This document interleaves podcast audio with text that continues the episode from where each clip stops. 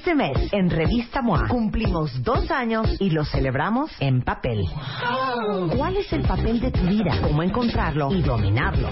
Papel mata pantallita y tu cerebro lo sabe. ¿Por qué nos encanta leer en papel?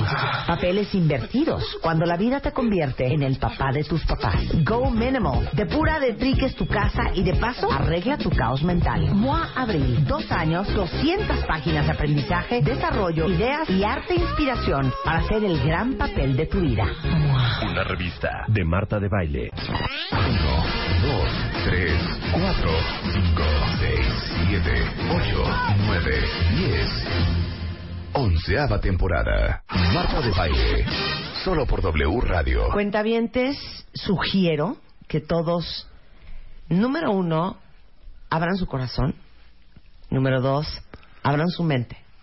Y número tres, nos tomemos todos de las manos. Abrazo grupal. Abrazo grupal. Abrazo grupal. Abrazo grupal. El tema del día de hoy con el doctor, maestro, eh, licenciado, contador público. ¿no es cierto? No, no tanto. Con el maestro Eric Estrada. Su especialidad es herbolaria, horticultura, es biólogo, es doctor en antropología, es eh, experto en plantas medicinales en la Universidad de- Autónoma de Chapingo y con él vamos a hablar hoy de ayahuasca y jicuri. Y los hongos de María O sea, Sabina. Y los honguitos. Oye, llevamos riéndonos del tema desde que empezó el programa con Helios, así de ayahuasca y jicuri. Pero era... Ayahuasca y jicuri. Ayahuasca y jicuri. Y hongos, hongos, ¿dónde hay hongos? Pero eso en realidad, no, el tema del día de hoy es el Sí. Claro Es- que serio.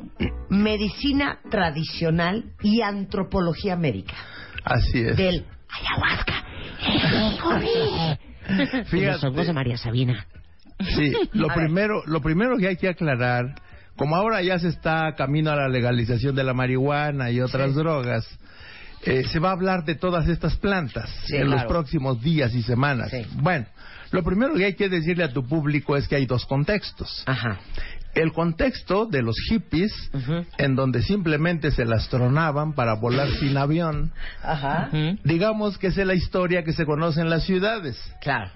Y luego está el contexto cultural Sagrado. sagrado, cuando María Zambina o los huicholes o los tarahumaras comen plantas para comunicarse con los espíritus de la naturaleza, plantas para comunicarse con Dios, con el Espíritu Santo, con la Virgen de Guadalupe, y entonces eh, solicitan ayuda a los dioses para curar a sus enfermos.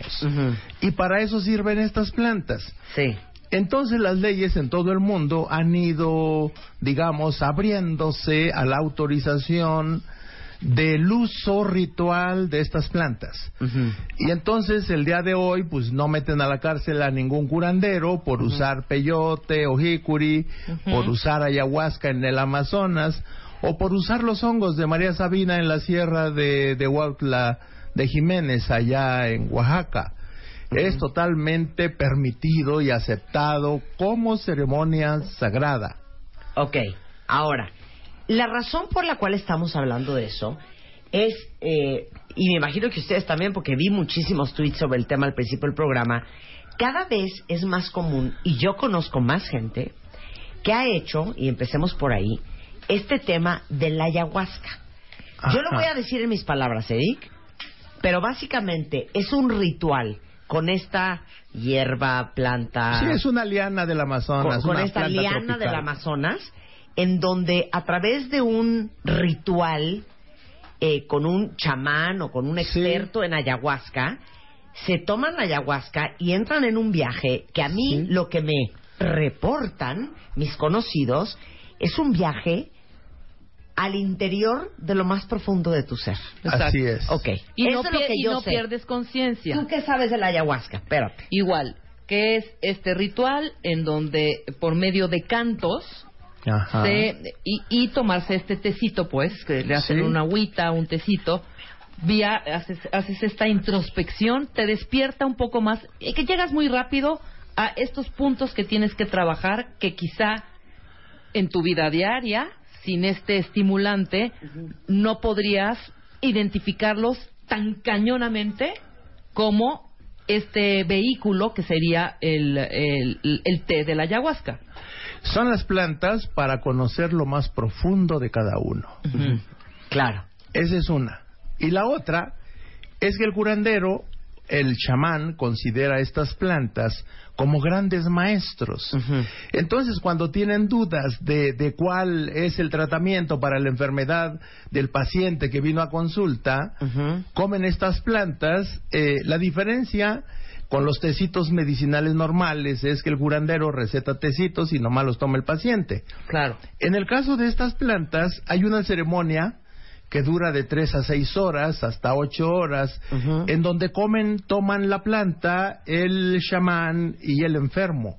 Y emprenden el viaje para conocer el origen de la enfermedad, el tratamiento, o bien para liberarse de otra adicción, por ejemplo, que es uno de los usos más comunes de la ayahuasca en Sudamérica. Ah, sí. De hecho, yo sé que en los hospitales de Brasil y Perú, en los hospitales psiquiátricos, usan el ayahuasca, Eric, Sí. para desintoxicar a los enfermos de adicciones, ¿no? Así es.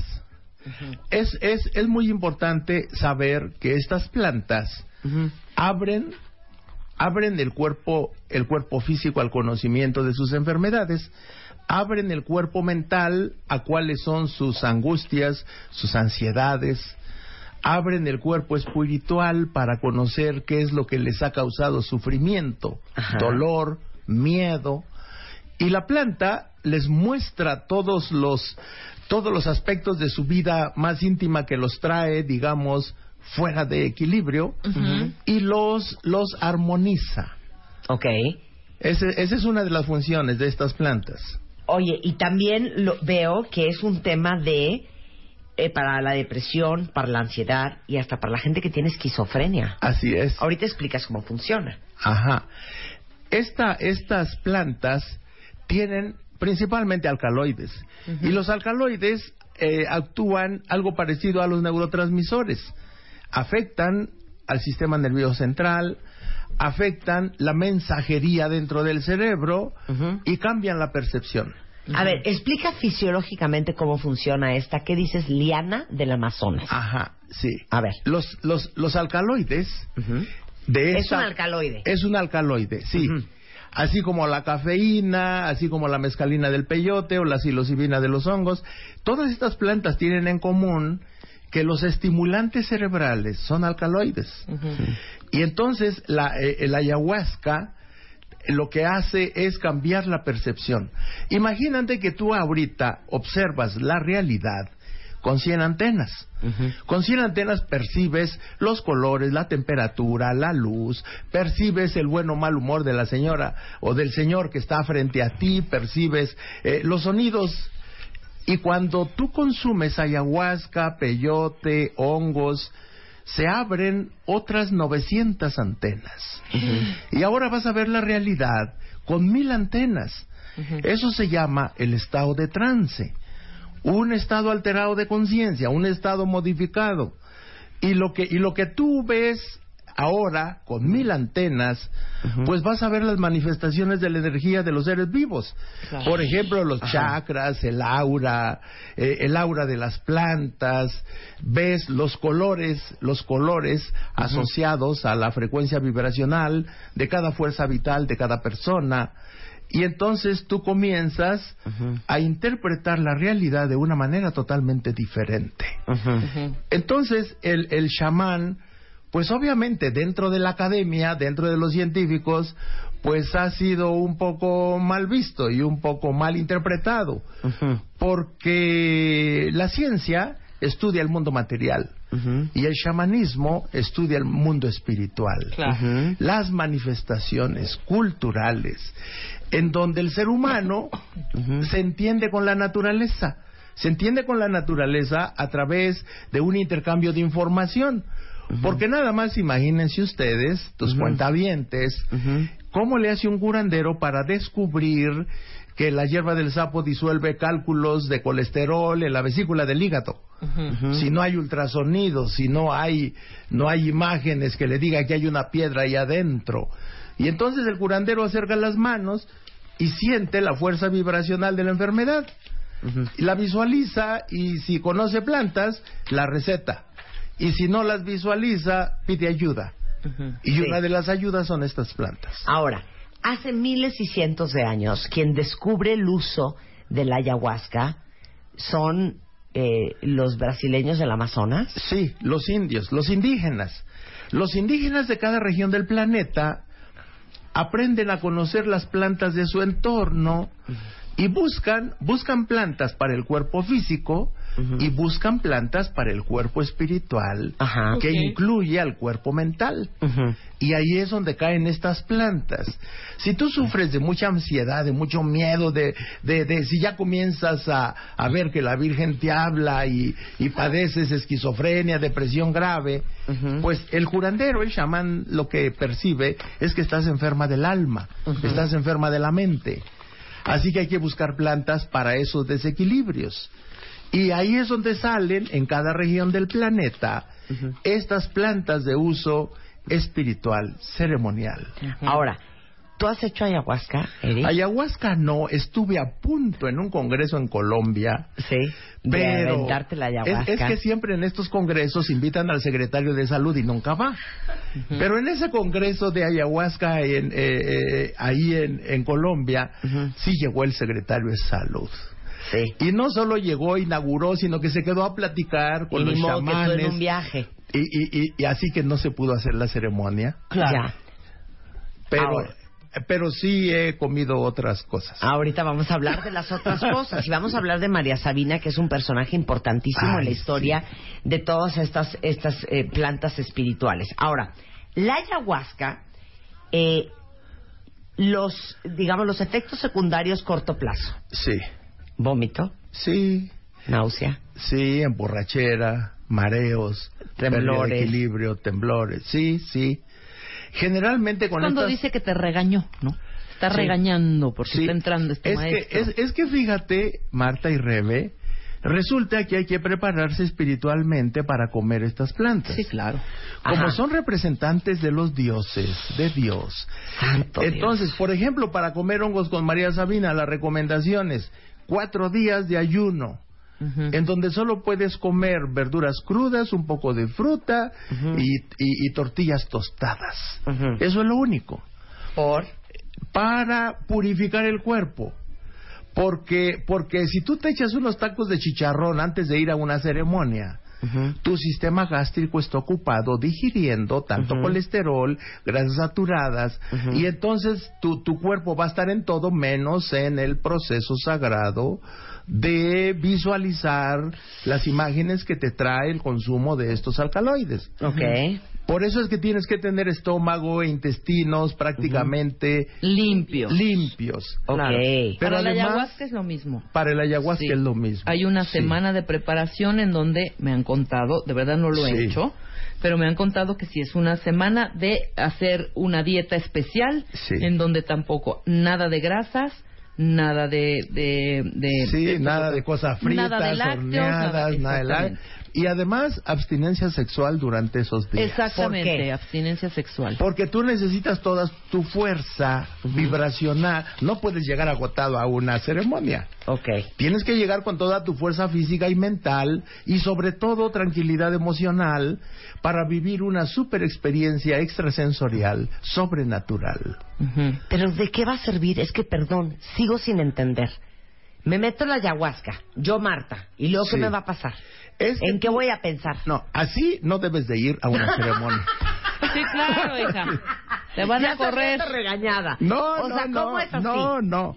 Es Sí. que tú tienes que tener un objetivo muy, muy concreto, muy particular Ajá. de por qué vas a hacer un viaje sagrado.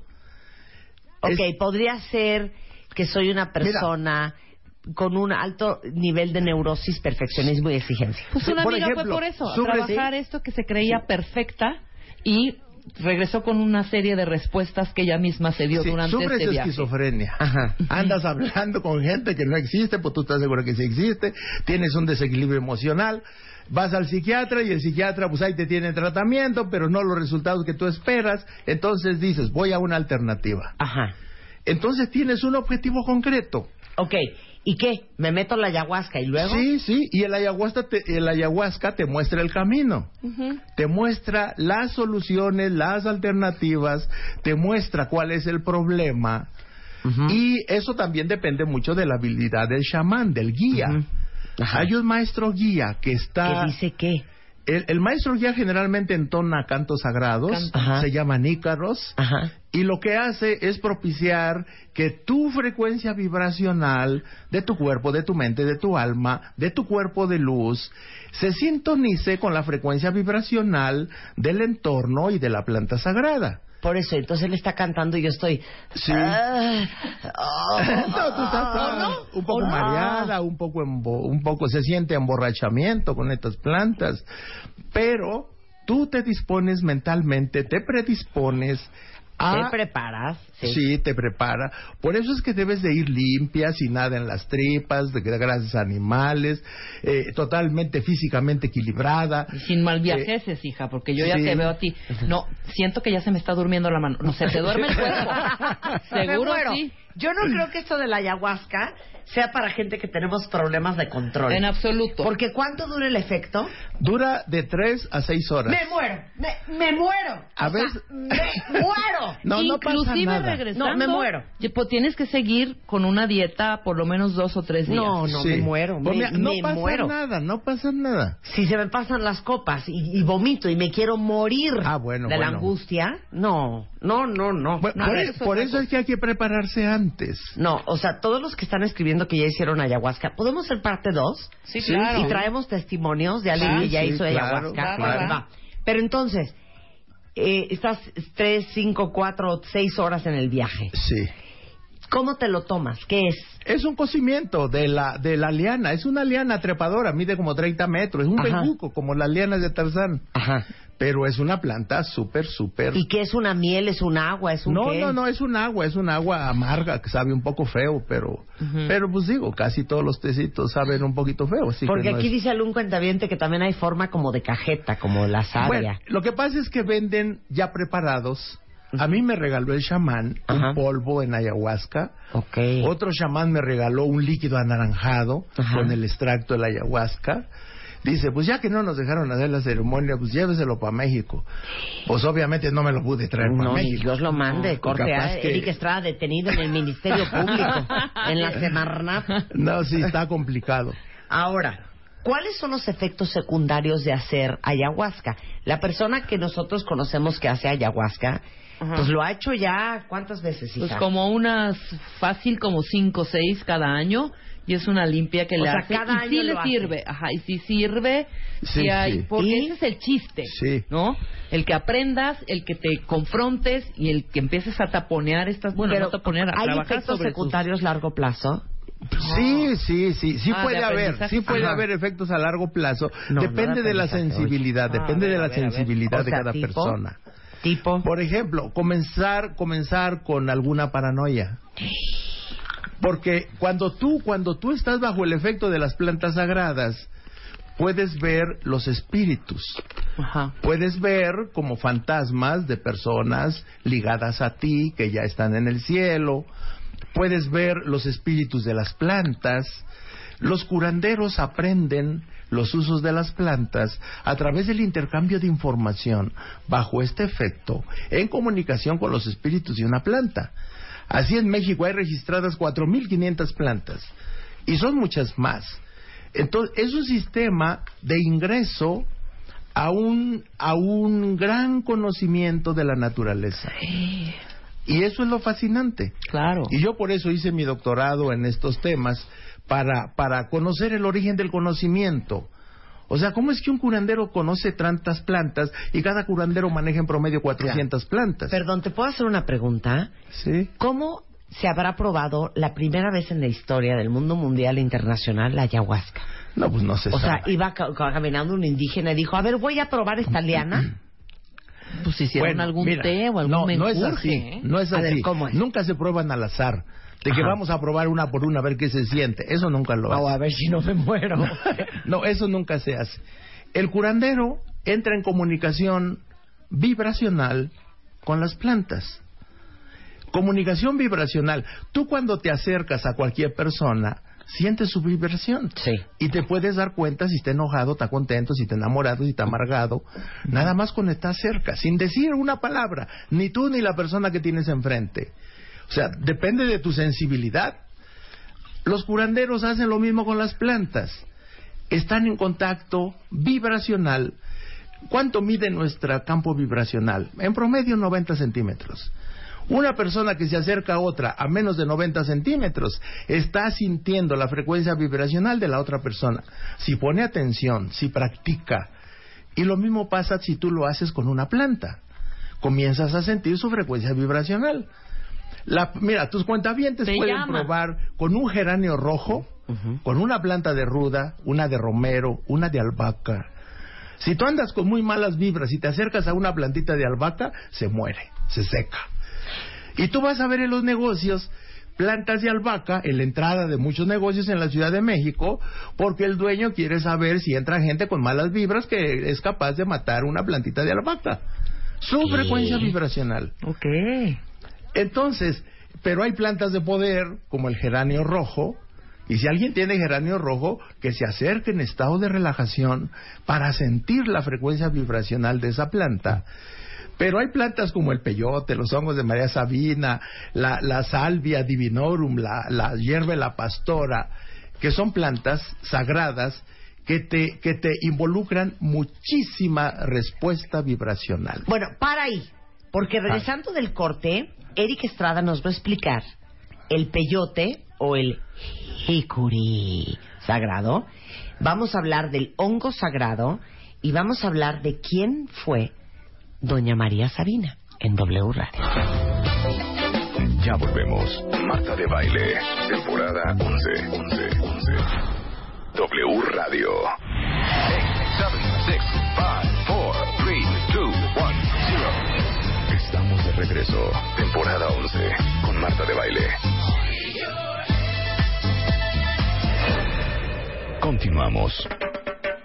Estamos de regreso en W Radio. Estamos hablando con el maestro Eric Estrada, que es eh, maestro en horticultura, experto en herbolaria, y estamos hablando de un tema que se ha puesto muy de moda y seguramente lo han escuchado y si no, bueno, hoy están aprendiendo qué es el ayahuasca, qué es el jicuri, qué son eh, los hongos sagrados y qué es el peyote.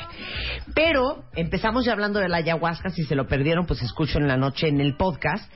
Y quiero que hablemos, para hablar del peyote y el hongo sagrado, de quién era María Sabina. Que de hecho hoy en Oaxaca ya es hasta atractivo turístico. Así es. Cuéntanos antes- la historia de esta mujer. Bueno, María Sabina es una chamana, la sabia de los hongos, que se hizo célebre porque un, un banquero neoyorquino, Gordon Wasson, Ajá. muy rico y súper aficionado a los, al estudio de los hongos, contrató a Richard Evan Schultes, que es el jefe de botánica de la Universidad de Harvard, Ajá. o sea, un, una, digamos, una vaca sagrada de la Universidad Sí. de Harvard.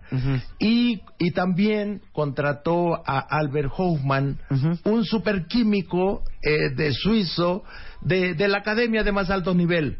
Juntó a los dos, él es experto, Gordon Wasson, en taxonomía de hongos, Ajá. y llegaron con María Sabina a la Esto Sierra sí de por el Huautla. 50 y... Eso fue en los años 50. Sí, sí, 52, 55. Sí. Ujú. Entonces, este, este, este Gordon Watson lo que hizo fue estudiar esos hongos con la ayuda de Richard Evan Schultes, Albert Houman, y los cultivaron y produjeron los, los, los alcaloides de manera artificial en el laboratorio. O La sea, se fueron a la. Sierra Mazateca Sí. y estuvieron con María Sabina, hicieron la vigilia nocturna Sí. y les enseñó María Sabina a ellos tres. Les hizo la ceremonia y comieron hongos. Y Gordon Watson quiso saber de qué se trataba exactamente, si había una base química o si solo era cultural el asunto. Sí. Y Albert Houman identifica la psilocibina y otros alcaloides. Richard Evan Schultes hace el estudio botánico, el estudio taxonómico de los hongos. Regresan a Huautla de Jiménez con píldoras del alcaloide sintético. Y entonces le piden a María Sabina que hiciera la ceremonia, se niega, van con el presidente municipal, el presidente municipal le da la orden a María Sabina de que haga el ritual, como dicen los señores de Estados Unidos. Para probar la versión sintética del hongo. Sí, y se tuvo, y se tuvo el efecto alucinógeno. con el hongo producido en laboratorio y luego extraída la psilocibina y con una psilocibina que se fabricó en el laboratorio y se observa el mismo resultado alucinatorio. A partir de ese día María Sabina entró en un estado de depresión, dejó de comer y a las pocas semanas se murió. ¿Por qué? De inanición. Yo le pregunté, María, ¿pero por qué tanta depre? Y dice, es que el hombre blanco capturó el alma de mis niñitos santos. Ya no tiene sentido la vida. El secreto de la cultura mazateca ya la conoce el hombre blanco y conoce sus secretos. Y entonces eh, no salió de la depre y se murió. Y entonces le preguntan a Gordon Wasson, oiga, usted sabe que por... Claro, y después trajeron a María Sabina con Jacobo Salbludowski a una entrevista de televisión, eh, sacó artículos en la revista Lives, salieron películas en todo el mundo y su fama fue mundial en ese, en ese periodo de fama, pues que vinieron los Beatles, que vinieron los Rolling Stones, eh, gobernantes eh, de todos los países se daban sus vueltas para comer hongos con María Sabina. Y entonces, entonces después vino la depre de María Sabina y le preguntan a Gordon Watson, oiga, usted se da cuenta que mire lo que propició y que se murió María Sabina y que por haber dado a conocer esto a nivel mundial y, y toda la historia que ahora sabemos, y Gordon Watson dijo, pues si no lo hubiera hecho yo, lo hubiera hecho otra persona. Porque estas cosas, pues, pues de todas maneras se hubieran dado a conocer. Claro. De hecho, si les interesa, hay un libro que sacó el 68 Gordon Wasson que se llama El hongo maravilloso, Teonanancatl. Teonanacatl. Teonanacatl. Micolatría en Mesoamérica y justamente enseña todo el ritual y el uso de los famosos niños, que eran los hongos de María Sabina, de la cultura mazateca. Este, y bueno, ahí, ahí es donde se vuelve ella, pues todo un ícono y una atracción turística. Mundial. Se murió en el 85, ¿no, María Sabina? En el 85. Así es. A mí me tocó estar tres años con ella. ¿Qué?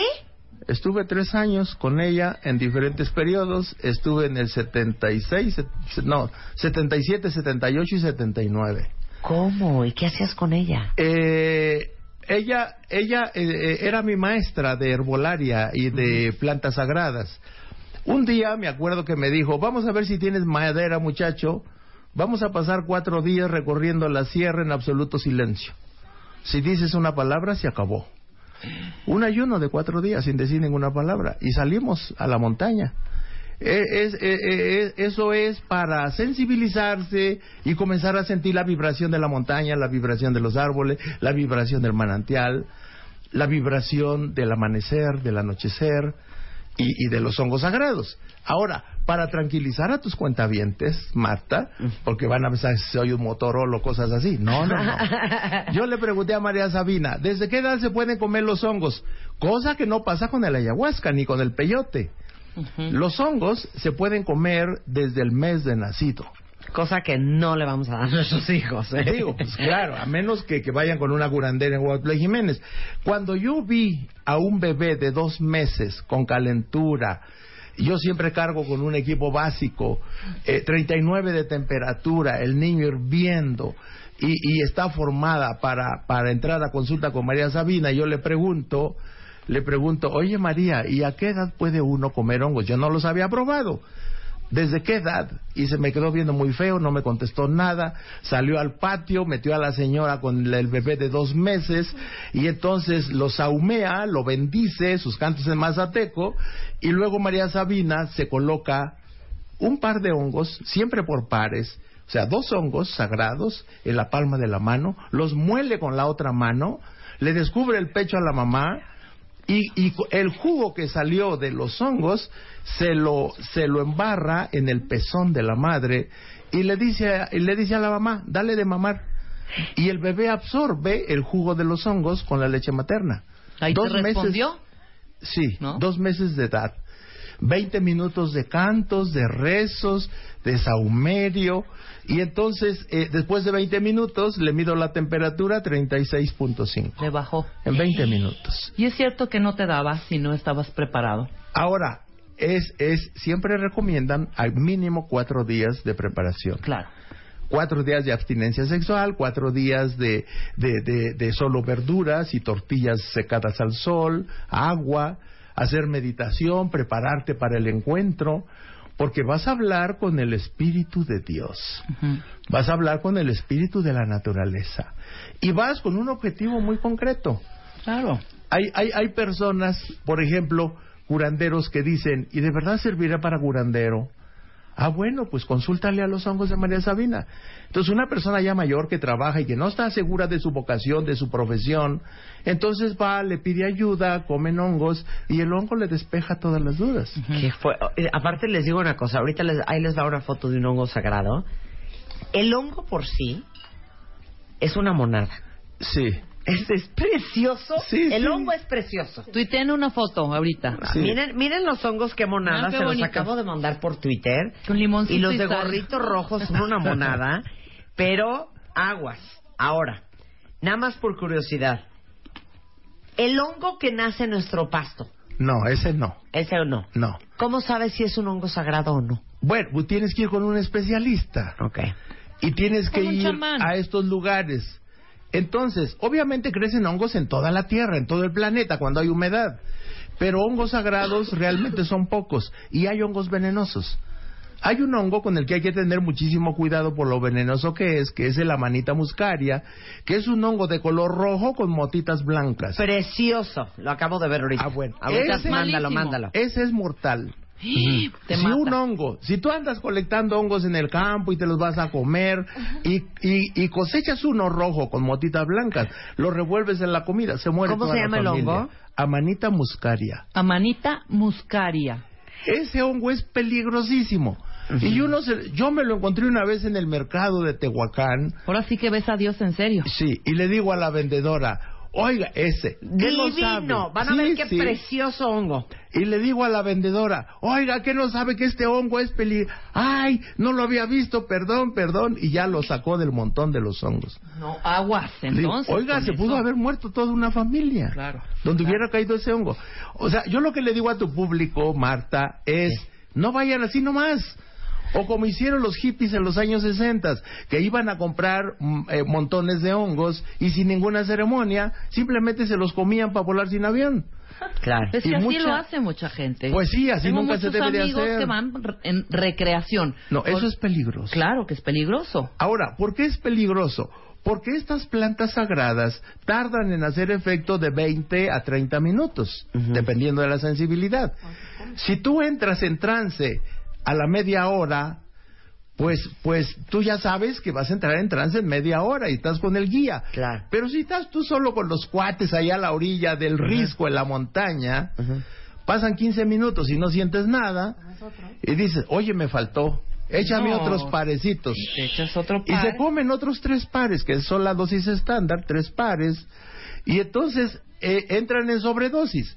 Hace efecto la primera toma, a los 15 minutos la segunda toma, y entonces sí se han encontrado, eh, eh, muchos hippies se, se encontraron en aquellos tiempos tirados en los precipicios, porque con la sobredosis llegaron a la conclusión de que se habían transformado en águilas Y podían y se, echaba- y se echaban a volar. Y se aventaba. Y se aventaban en los precipicios volando. Pues claro, terminaban allá abajo.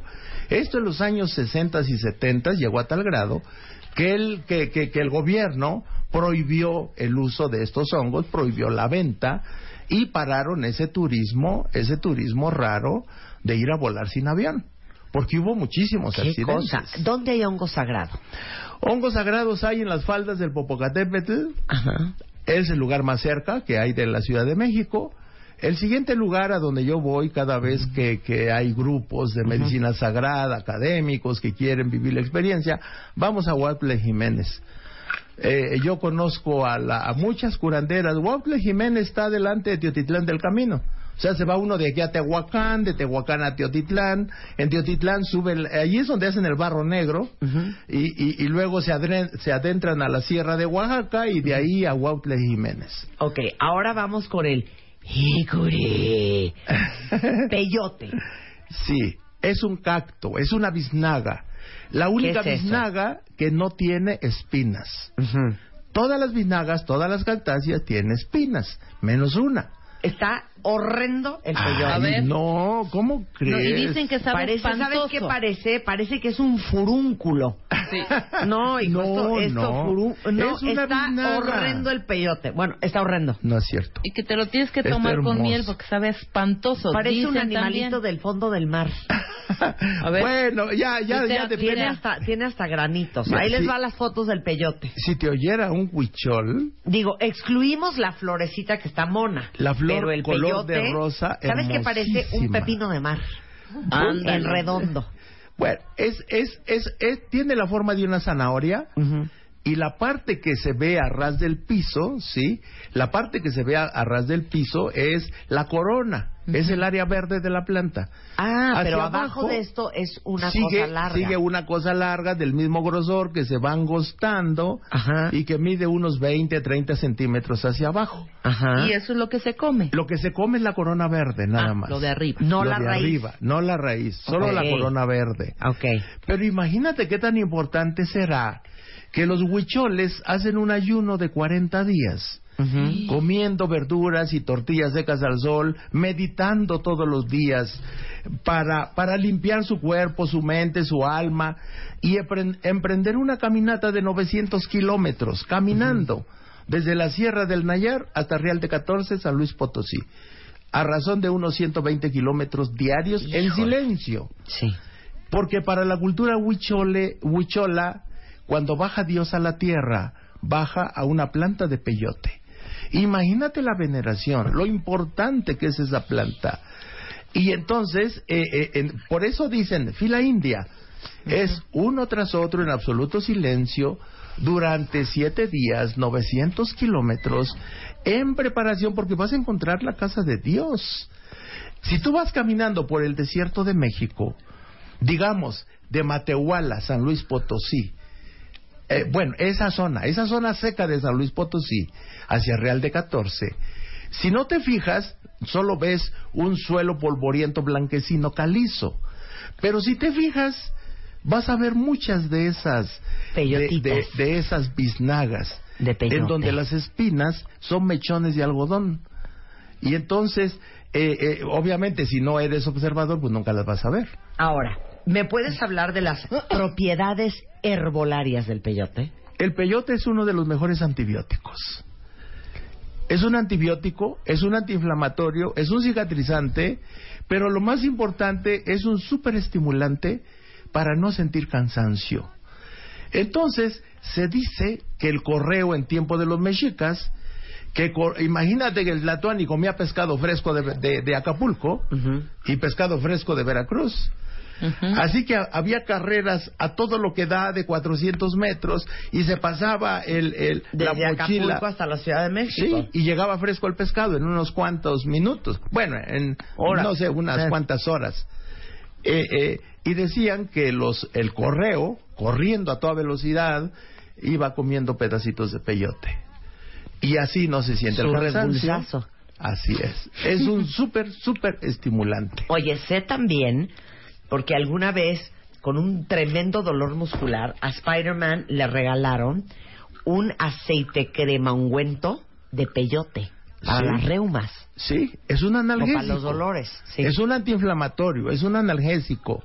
Y, y, y tú puedes usar el, eh, esta, esta, esta corona verde de la, del cacto, generalmente se ponen a secar al sol, se ensartan en un mecate y ya secos se muele y el chamán, el chamán se llama maracame cantador, eh, guarda ese polvito sagrado en, en una bolsita muy especial y cada que se requiere se puede preparar en algún cocimiento o en un extracto con un poco de aguardiente o directamente y, o preparar en alguna crema. Y dicen que también para picadura de animal. Sí, contrarresta la ponzoña de, de hormigas, de alacranes, de víboras.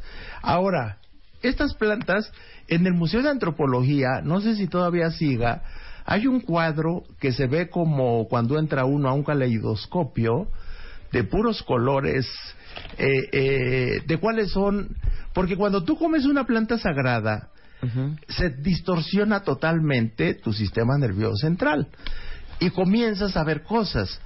Con el peyote ves colores, Parece que entras a un caleidoscopio y ves el mundo colorido y ves cómo vibran los colores y entonces tú comienzas a oír los colores y comienzas a ver la música. O sea, entras en otra, en otra, en otra esfera de, de, de sensibilidad y de conocimiento. Ahora, ¿qué le pasa al cuerpo cuando ingiere peyote? Dame la explicación de lo que sucede Bueno. en el sistema nervioso central. Sí, lo que sucede es que los alcaloides, la mescalina Ah, otra vez alcaloide, y claro. un montón de otros alcaloides se meten al sistema nervioso central y compiten armoniosamente con los neurotransmisores y te cambian la percepción de la realidad. Y cuando comes peyote, en vez de 100 antenas para ver la realidad, ahora cuentas con mil antenas.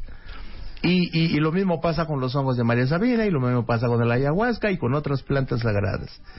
Entonces, ¿qué es lo que pasa? Pues te altera. Te altera. Ya no necesitas los ojos para ver. Entonces las ceremonias pueden ser en la oscuridad y tú ves totalmente luminoso el altar. Y si tú sales, ves cada planta con una aureola de luz de colores, una aureola verde fosforescente. Si tú fueras a las pirámides de Teotihuacán, verías una cubierta de luz verde fosforescente en cada pirámide. Y entonces, eh, eh, eso es lo que tú observas bajo una altísima sensibilidad para percibir los colores de la naturaleza. Y es la mescalina. Es la mescalina. ¿Y cuánto dura ese efecto, doctor? Ese efecto dura unas cuatro horas.